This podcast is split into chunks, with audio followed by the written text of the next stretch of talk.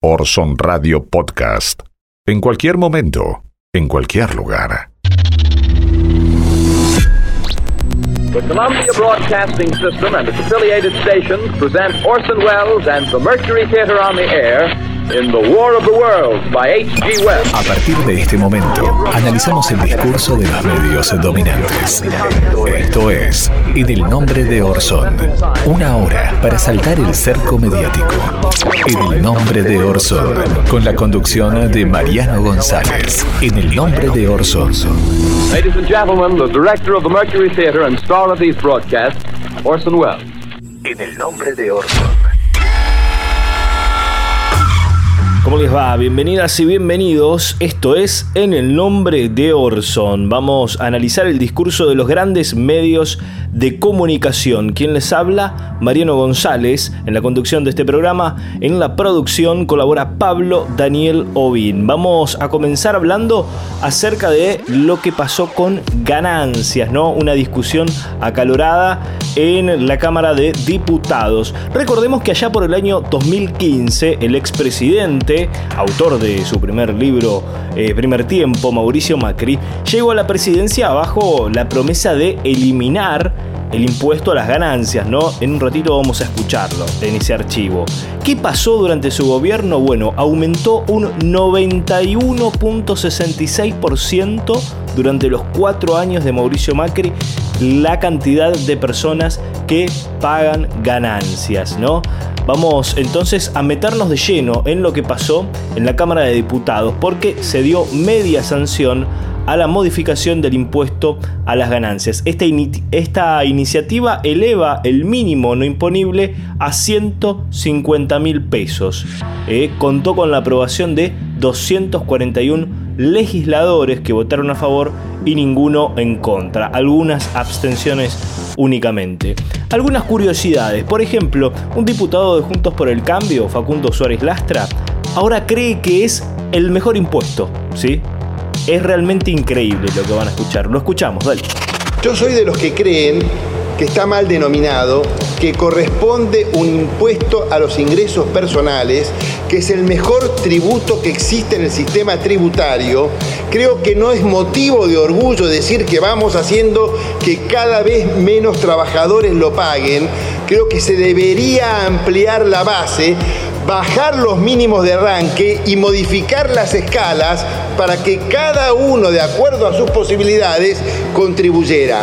Así es como sucede en la mayor cantidad de países que tienen una participación relativa del salario en el producto, donde a pesar de esa circunstancia se amplía la base de trabajadores que contribuyen en el impuesto a los ingresos. Entonces soy firmemente partidario de ese impuesto. Como les decía, tuvo sus momentos de tensión, en particular entre el presidente de la Cámara, Sergio Massa, y también entre Fernando Iglesias, ¿no? Que interrumpía a cada una de las personas que hablaba, a cada uno de los interlocutores, los interrumpía constantemente y en determinado momento Sergio Massa dijo lo siguiente. El uso de la palabra la diputada María Rosa Martínez. Gracias, señor Diputado, presidente. ¿usted cree que es gracioso? Es irrespetuoso. Toda interrupción a cada uno de los oradores termina siendo irrespetuosa. Le pido por favor que así que como pide que respeten el reglamento, sea usted respetuoso de los oradores. Silencio, gracias. Diputada María Rosa. No, porque lo estoy llamando al orden. Diputada María Rosa. Muchas gracias, señor presidente. Fernando Iglesias luego llevó esto al terreno personal y le preguntó a Sergio Massa si se había vacunado y si su familia también lo había hecho, ¿no?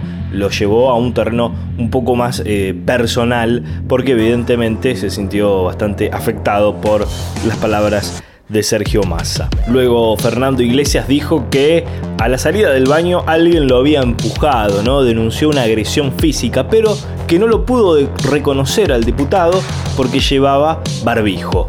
Bueno, realmente vamos a ver si, si luego existe alguna filmación de lo que dice Fernando Iglesias. Eh, vamos a cerrar este tema con lo que decía Máximo Kirchner, ¿no? el diputado del Frente de Todos, haciendo un poco de repaso también de lo que pasó durante la gestión anterior respecto al impuesto a las ganancias. Lo escuchamos.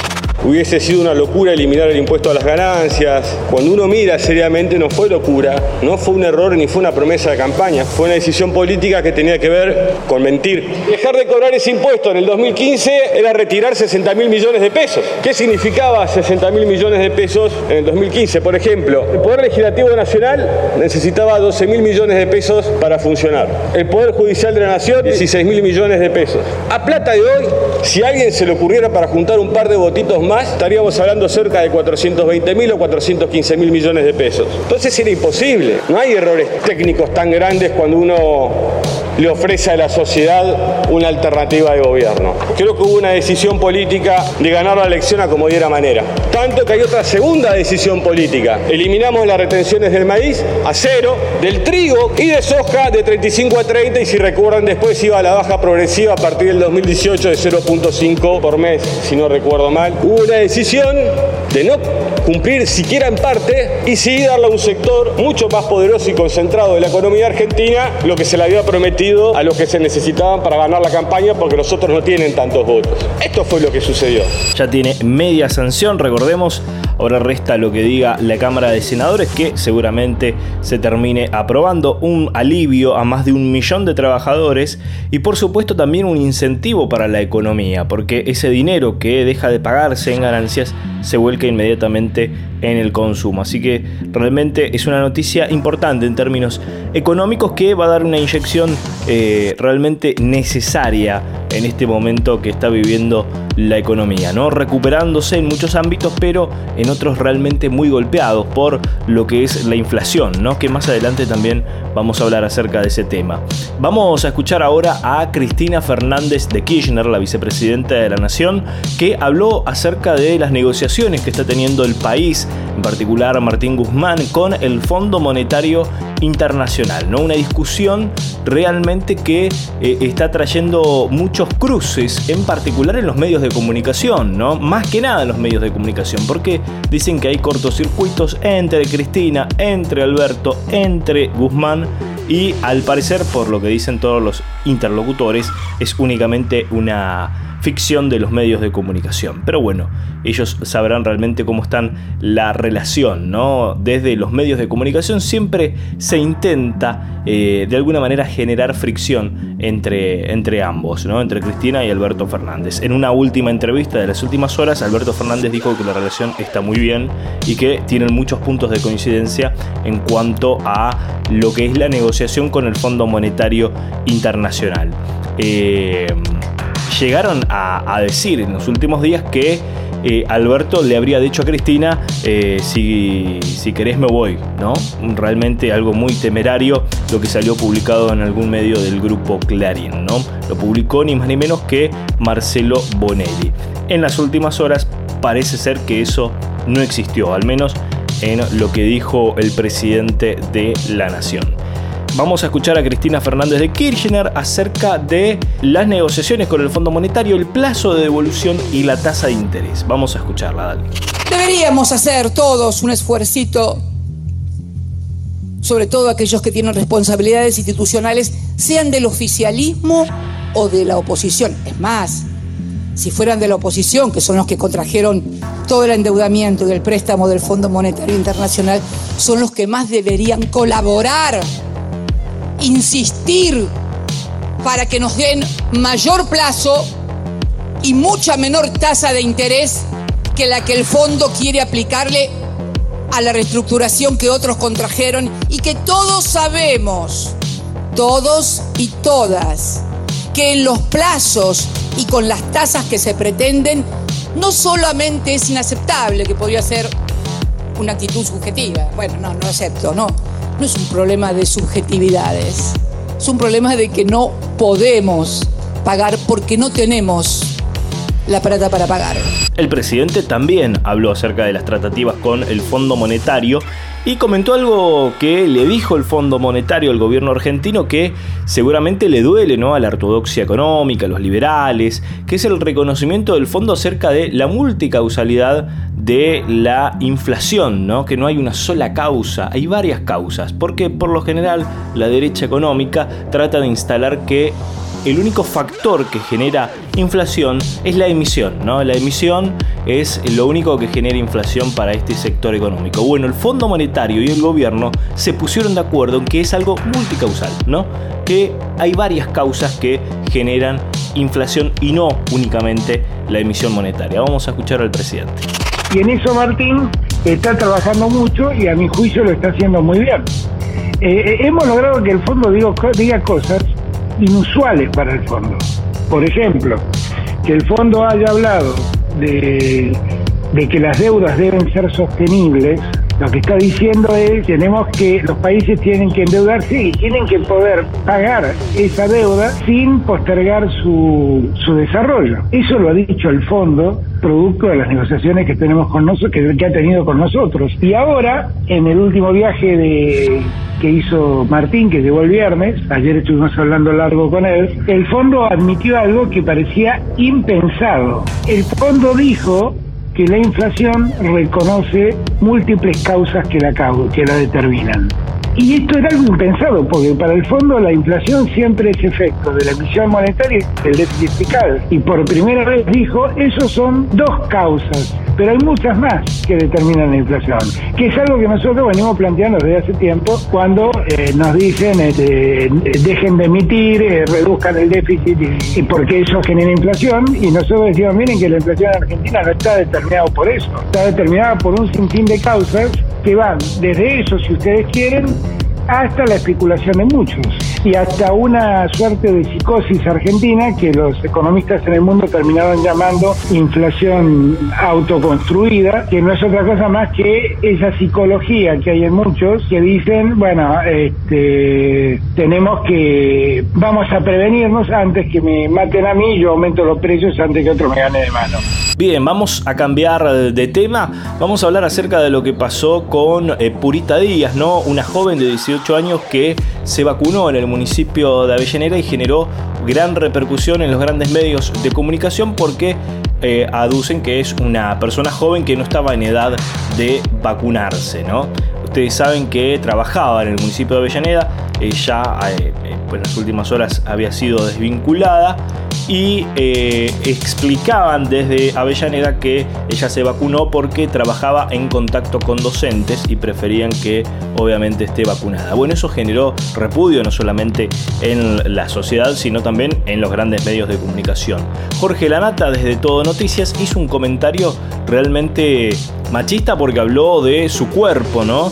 Eh, poniendo por delante esa apreciación en vez de enfocarse en lo que era la noticia. Vamos a escuchar el cruce que tuvo Jorge Lanata porque un día después de esa apreciación sobre el cuerpo de la joven, eh, Jorge Lanata vuelve a hacer el chiste porque le dijo eh, que tenía un lindo culito, ¿no? Esto es lo que le dijo.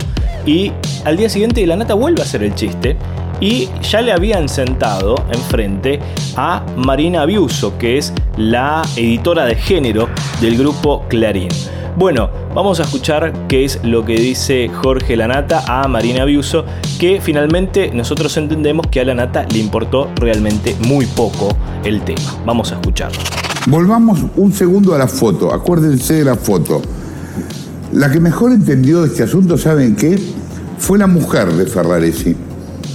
Porque la mujer de Ferraresi es su jefa de gabinete en la municipalidad. Y decidió echar a la chica hoy. La mujer de Ferraresi tendrá sus motivos. Una lástima, ¿no? Porque era una chica con un lindo culito. Bueno, a ver, eh, vamos a dar una conversación que creemos también interesante, oportuna, a partir de lo que pasó con tus dichos, Jorge. Yo te voy a decir lo, lo que pienso de esto, pero me gustaría introducirla primero a Marina Biuso. Marina Biuso es nuestra editora de género y tiene algunas reflexiones para aportar a esta conversación que entendemos interesante. Yo expreso lo que siento. Acá no hay ningún libreto, acá no me están diciendo nada, estoy yo hablando por mí mismo. Entonces, déjenme pensar tranquilo. Miren, lo que uno puede ganar en la vida, perdón, porque suena a consejo yo no soy quien para, para darle consejos a nadie, pero yo a lo largo de mi vida lo que quise tener lo que quiero tener es cada vez más libertad. Más libertad, más libertad para pensar. Yo creo que, qué sé yo, Página 12 fue un diario libre para pensar, Diga D o PPT, fueron programas libres para pensarlos, para armarlos. Los pensamos como si nunca antes hubiera habido un programa. Y dijimos, vamos a ver qué nos sale. Bueno, yo no quiero perder esa libertad ahora. Yo quiero poder seguir pensando tranquilo. Por supuesto que deliberadamente no quiero ofender a nadie. Si lo hice, pido disculpas. Ahora, déjenme pensar en paz. No, no, le importó poco y nada, ¿eh? poco y nada le importó a la nata este tema y lo dejó, pero clarísimo, déjenme decir lo que yo quiera. Esto es En el nombre de Orson. Estamos desde FM Freeway 90.7 de Ramos Mejía. Retransmiten la radio pública de Ituzaingó, FM 89.3 y FM 91.7 Radio La Uni, la radio de la Universidad Nacional de General Sarmiento. También podés escuchar nuestro podcast en Spotify. En el nombre de Orson. No nos temen por lo que decimos, nos temen por lo que guarda nuestro disco duro. Ahora analizamos el presente, revisando nuestro archivo. Momento de archivo, de refrescar el disco duro y ver qué encontramos y nos topamos en esta semana tan particular en donde se discutió ganancias, este archivo del año 2015, plena campaña electoral y esto prometía el espacio que hoy conocemos como Juntos por el Cambio.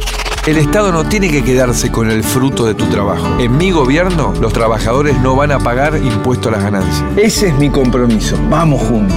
Mauricio Macri, presidente de la Nación. Cambiemos. Lista 135.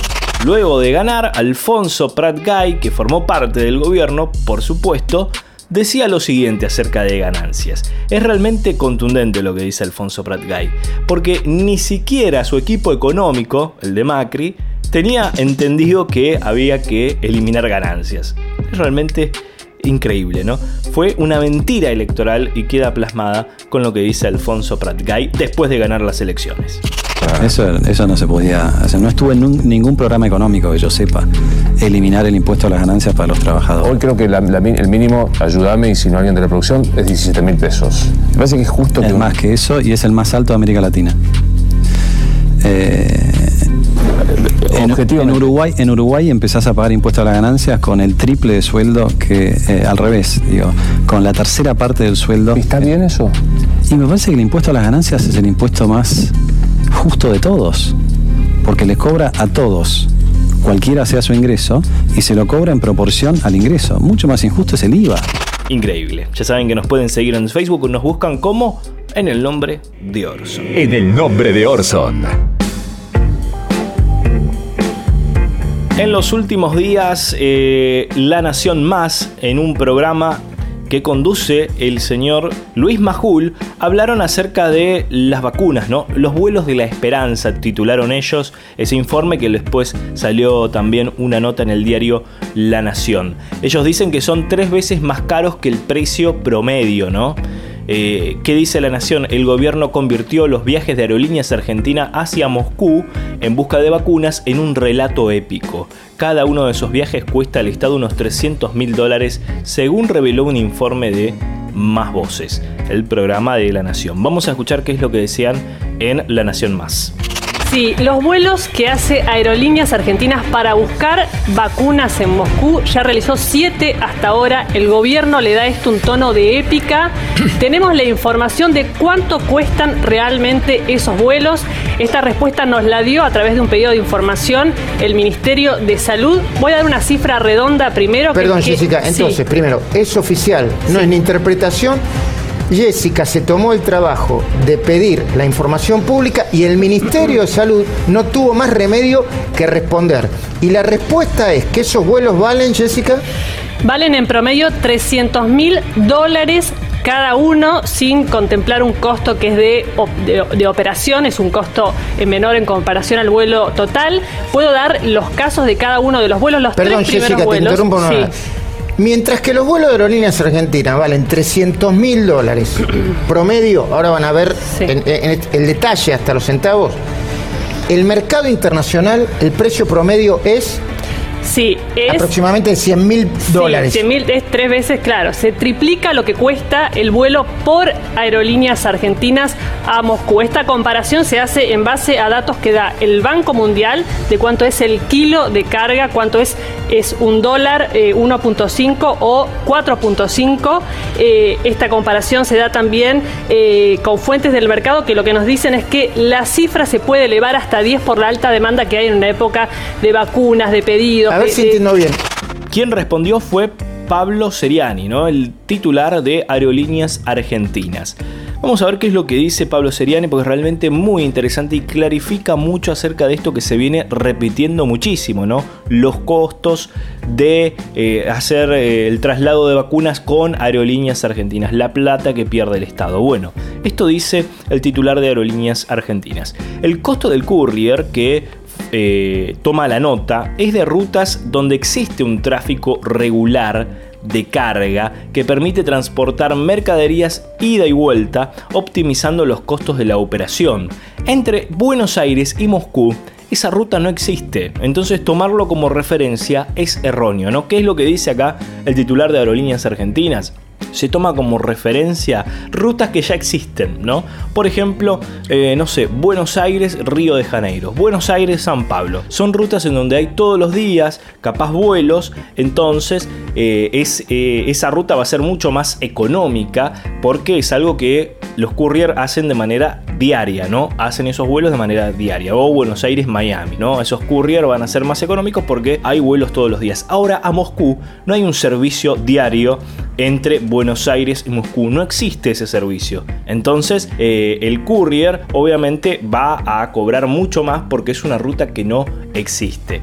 Eh, así que bueno, primer dato como referencia que es erróneo de la nota y de la investigación, bueno, si podemos llamar investigación, lo que hizo el programa de La Nación Más. Después dice Pablo Seriani, el traslado de las Sputnik B requiere conservar la cadena de frío entre menos 18 y menos 20 grados. En caso que existiese un servicio de courier entre ambas ciudades, debería realizarse con vuelos en conexión y esperar varios días para que las vacunas lleguen al país, lo cual es inviable. Es realmente inviable. Por último, dice Pablo Seriani, el servicio que brinda Aerolíneas Argentinas es imposible de igualar en el mercado de cargas porque el Estado tiene disponibilidad inmediata de los aviones para ir a buscar las vacunas y se evita todo tipo de penalidades ante cualquier inconveniente logístico, ¿no? Algo que en el mercado no existe. Eh, también es importante destacar, por ejemplo, si hay alguna demora en Moscú, demora de lo que sea, ¿no? Eh, eso también se le va sumando al precio final, ¿no? Que tiene que, que abonar. Y además, si es un courier que tiene varias rutas, que seguir varias rutas, es muy probable que si hay un problema en Moscú y se demora mucho, el courier se vaya. El avión se vaya y deje la carga ahí. No puede quedarse a esperar a que eh, el Instituto Gamaleya le entregue las vacunas. ¿Se entiende? Es realmente muy importante que se haga con Aerolíneas Argentinas porque garantiza un montón de cuestiones que un courier no podría garantizar. ¿sí? Así que eh, realmente eh, es muy parcial lo que cuenta ese informe de La Nación Más. Y se habló mucho acerca de las vacunas, se habló muchísimo acerca de la cantidad de vacunas que recibe Argentina eh, o por qué recibe tan pocas eh, vacunas en los vuelos que realiza Aerolíneas Argentinas, eh, que es un fracaso esta política. Y bueno, realmente al parecer, con una nueva comparación que se hizo en los últimos días, que contabiliza vacunas adquiridas. Recordemos que Argentina compró más de 60 millones de vacunas, adquirió más de 60 millones de vacunas y recibió hasta el momento algo así como 5 millones y medio, ¿no?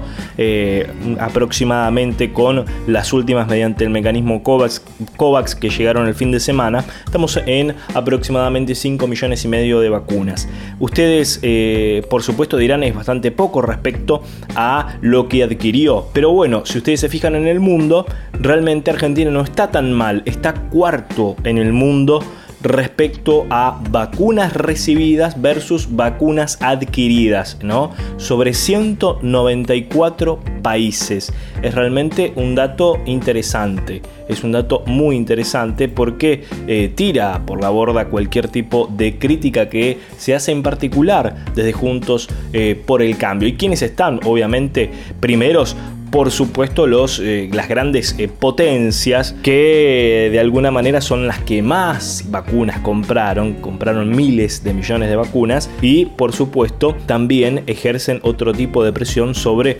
los eh, laboratorios. Así que bueno, vamos a ver algunos ejemplos, ¿no? Chile es uno de los países que mejor está respecto a este tema porque eh, adquirió 36 millones de vacunas y ya recibió 10, ¿sí? Así que está realmente muy bien posicionado. Ahora bien, ¿qué es lo que recibió eh, Chile? ¿No? Porque Mauricio Macri en los últimos días eh, dio a entender que él hubiese hecho lo mismo que Chile, ¿no? Que adquirió Pfizer y que está muy bien Chile, que tiene muchas vacunas. Bueno, de Pfizer, Chile compró 10 millones de vacunas Pfizer y solamente recibió 714 mil de Pfizer. La que más recibió fue de Sinovac, una vacuna china que tiene un 50% de efectividad. Entonces, ¿por qué fueron tantas vacunas? Porque es una vacuna muy poco comprada, la de Sinovac ¿sí? es muy poco requerida por su baja efectividad. Entonces, por supuesto, tenían disponibilidad y compraron 10 millones, enviaron 10 millones. Realmente eh, es uno de los motivos por los cuales Chile hoy eh, tiene ese gran número de vacunas, ¿no? Pero bueno, eh, vamos a ver otros casos, ¿no? Como es el caso de Colombia, adquirió 61 millones de vacunas y solamente recibió 2 millones 200 mil, ¿no? Eh, otros países, Francia, Francia compró 226 millones de vacunas y solamente tiene 7 millones 700 mil vacunas, ¿sí? Argentina tiene eh, poco más de 5 millones, realmente para, para, verlo este tema, ¿no? Eh, otro de los países, Japón. Japón compró, fíjense este caso, ¿no? No me van a decir que ahora Japón es de tercer mundo. Japón compró 564 millones de vacunas. ¿Saben cuántas recibió Japón? 1.360.000 vacunas. Japón. México compró 254 millones de vacunas. Tiene 7 millones de vacunas recibidas. Noruega compró 9 millones de vacunas. Solamente recibió 632.000. Nueva Zelanda compró 10 millones de vacunas. Recibió 200.000 vacunas. Paraguay compró 5 millones de vacunas, recibió 24.000. El Reino Unido compró 421 millones de vacunas, recibió 26 millones. Ecuador compró 20 millones, recibió 167 mil. ¿Sí? Algunos ejemplos para que tengan en cuenta, ¿no? Acerca de cómo está la distribución de vacunas en el mundo, ¿no? Porque les mienten cuando les dicen que Argentina está en una situación deplorable, una mala gestión del gobierno. Es realmente mentira. Alemania compró 311 millones de vacunas. ¿Saben cuántas recibió? 12 millones. Australia compró 150 millones de vacunas. ¿Saben cuántas recibió? 442 mil vacunas. Es enorme el daño que hacen los grandes medios de comunicación y por supuesto algunos políticos de la oposición, ¿no? Respecto a lo que tiene que ver con la vacunación. ¿Quién lo nombró a este tema, ¿no? al daño que hacen algunos comunicadores, algunos referentes políticos, es Máximo Kirchner cuando hablaba en el recinto sobre ganancias, pero habló sobre este tema también un poco. Eh, Máximo Kirchner prueba con datos el daño que generaron la oposición, como decíamos recién, y algunos medios de comunicación respecto a la campaña de vacunación. Los, medios generaron dudas sobre la, la, vacuna Sputnik B desde el primer momento, ¿no? Obviamente bajo la presión de la Embajada de Estados Unidos por una cuestión geopolítica y también para esmerilar el poder del frente de todos. Elisa Carrió llegó a denunciar penalmente al presidente por envenenamiento. No hay que olvidarse de eso, ¿no? Una causa que ya fue archivada por ridícula, y me refiero a la causa. ¿eh? Todo este lobby anti-vacuna tuvo un impacto en la demora de la población a inscribirse para recibir la vacuna. Vamos a escuchar qué es lo que decía Máximo Kirchner. Que se lo solicité al viceministro de Salud de la provincia de Buenos Aires el 8 de marzo a Nicolás Kreplak. Digo, Nicolás, tenemos los datos desde que comenzó la provincia de Buenos Aires a inscribir gente hasta la publicación del artículo del Lancet y los datos posteriores para tener un promedio, para saber cómo influyen los medios y las fuerzas políticas, porque hay un montón de argentinos y argentinas que les creen a los que ustedes representan. El artículo de esta revista es del 2 de febrero del 21, cuando se cae la farsa del veneno, de la vacuna rusa. Hasta ese día muchos elementos de la oposición y de los medios de comunicación sostenían un, fuego graneado y constante, tratando de quebrar la esperanza de la gente como si detrás de, de una quebradura o de que le pasara mal algo a la gente se pudiera obtener algún rédito político positivo. Se obtienen réditos políticos negativos, se construye de manera negativa, pero nunca conduce a ningún lado. Los cuatro años recientes lo demuestran. Entonces creo que cuando uno mira los números y ve que hasta el día de la publicación del artículo de la revista estadounidense de Lancet, la medianía de inscriptos diarios promediado es de 36.800 y luego de que hace esta revista como una suerte de buen control bromatológico de la vacuna rusa que habilita, que hace que muchos aquí crean que ahora sí, sube a 63.000 personas diarias. ¿Se entiende? ¿Se entiende lo que son los medios de comunicación y a veces los límites que tenemos que autoimponernos de dónde llevamos las peleas? Recién escuchaba hablar de peleas callejeras, pero esto fue lo que sucedió con una vacuna. Ahí estaba, con datos precisos, es enorme el daño que han hecho algunos personajes a la salud de la República Argentina. En el nombre de Orson.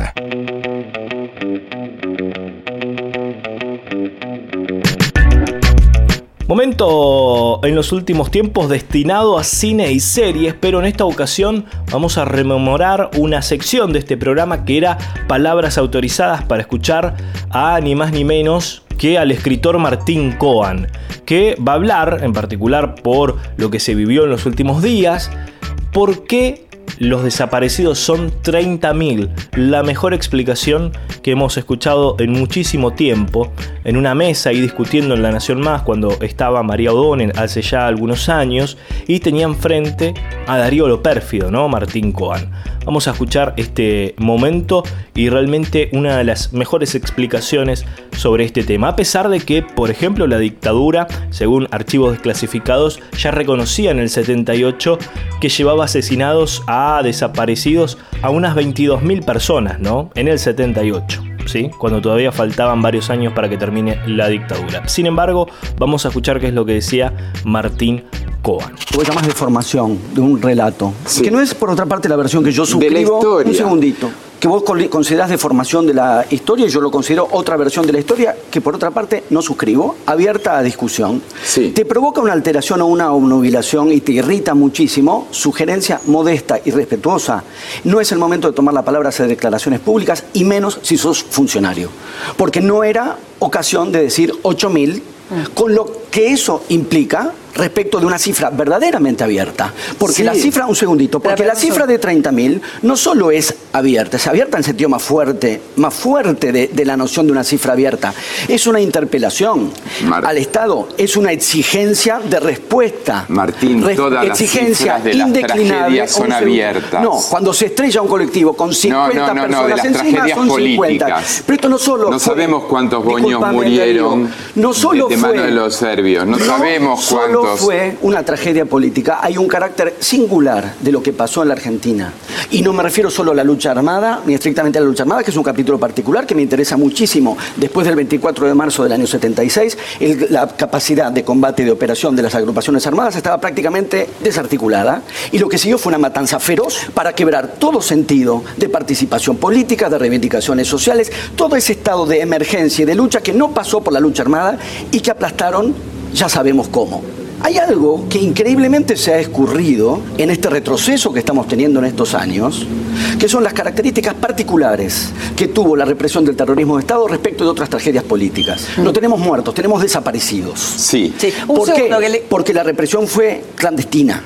Porque no Sí. hubo cuerpos, Sí. porque se siguen Sí. buscando los cuerpos, porque se siguen buscando los niños apropiados. La cifra está abierta por, eso. Y si la abrimos en 30.000, la abrimos, digo, en un colectivo, en un momento determinado, se postula, y yo insisto en la idea de postulación, porque bien, justamente sí. no estamos en la disputa de cifras bajo comprobación. porque bien. si el Estado reprimió de manera clandestina e ilegal y los cuerpos los sustrajo y la información no lo dio, la cifra abierta no es solo que no sabemos. No es que inventamos 30.000 como se dice tontamente o macabramente, inventamos No, 30.000 porque no, no, no, sabemos. el hecho de no saber es una denuncia en sí misma. Exacto, es el, una el exigencia hecho de no respuesta.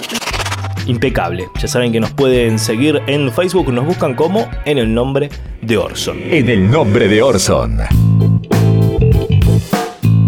Momento de hablar de fake news, porque es falso que la ciudad de Resistencia colocó señales que indican salida de camiones y camionas. La imagen viral fue modificada respecto a la señal original que indica la peatona y el peatón tienen prioridad siempre.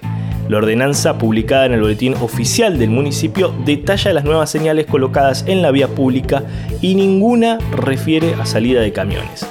La iniciativa de las nuevas señales corresponde a la concejala Katia Blanc del partido Ser para Todos, quien declaró que se busca deconstruir los mandatos sociales y culturales que ponen en imágenes eh, esto es eh, seguir ganando derechos de la lucha de las mujeres por el género. Pero la imagen compartida ¿no? en redes sociales era falsa, ¿no? Así que bueno, tratan obviamente de atacar las políticas de género. También nuevamente reaparecieron los médicos por la verdad y hicieron afirmaciones totalmente falsas. Se viralizó en las redes sociales una grabación en la que varios miembros de este grupo difunden falsedades acerca de la OMS y sus recomendaciones sobre cómo registraron los fallecidos por coronavirus. También señala falsamente que los asintomáticos no contagian. Y estos son médicos, por la verdad es realmente increíble el daño que le hacen a la sociedad. No es cierto que cualquier fallecimiento se anote como COVID. Solo ocurre cuando la muerte resulta de una enfermedad clínicamente compatible con COVID en una persona en la que se sospecha o está confirmada la enfermedad. Además, los asintomáticos sí contagian. Esto es muy importante. Así lo demuestran diversos estudios a los que accedió el medio que comprueba las desinformaciones. Así que realmente eh, patético, ¿no? Lo de médicos por la verdad, la verdad de nada. En el nombre de Orson.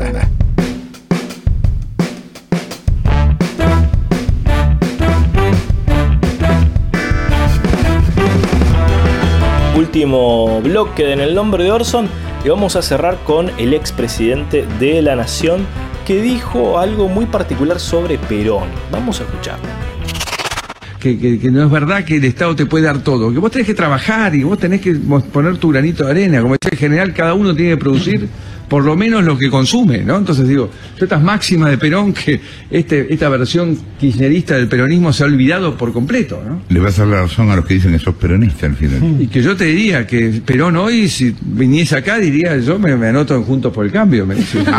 y claro, sí, sí, sí, esta versión del peronismo se ha transformado en los que representantes de los que no trabajan. No, no entendió nada Mauricio Macri. Eh, un Perón eh, anotándose en Juntos por el Cambio, realmente no, no, no, no es compatible. Esto fue en el nombre de Orson. Estuvimos desde FM Freeway 90.7 desde Ramos Mejía.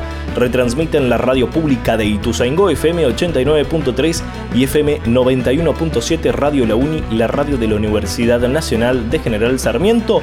Nos pueden escuchar también a través de nuestro podcast en Spotify. Nos encuentran como en el nombre de Orson. Chau, hasta la próxima. Esto que acabas de ver es una visión, una opinión, nuestra interpretación de la realidad. Es nuestra verdad, pero no es la única. Hay diferentes miradas sobre los hechos. Nosotros elegimos qué contarte y cómo. Seleccionamos imágenes y testimonios, como lo hacen los medios, que de un hecho construyen la noticia. Los medios de comunicación eligen qué contarte y son responsables de lo que dicen, como nosotros somos los responsables de lo que dijimos en este programa. Orson Radio Podcast. En cualquier momento, en cualquier lugar.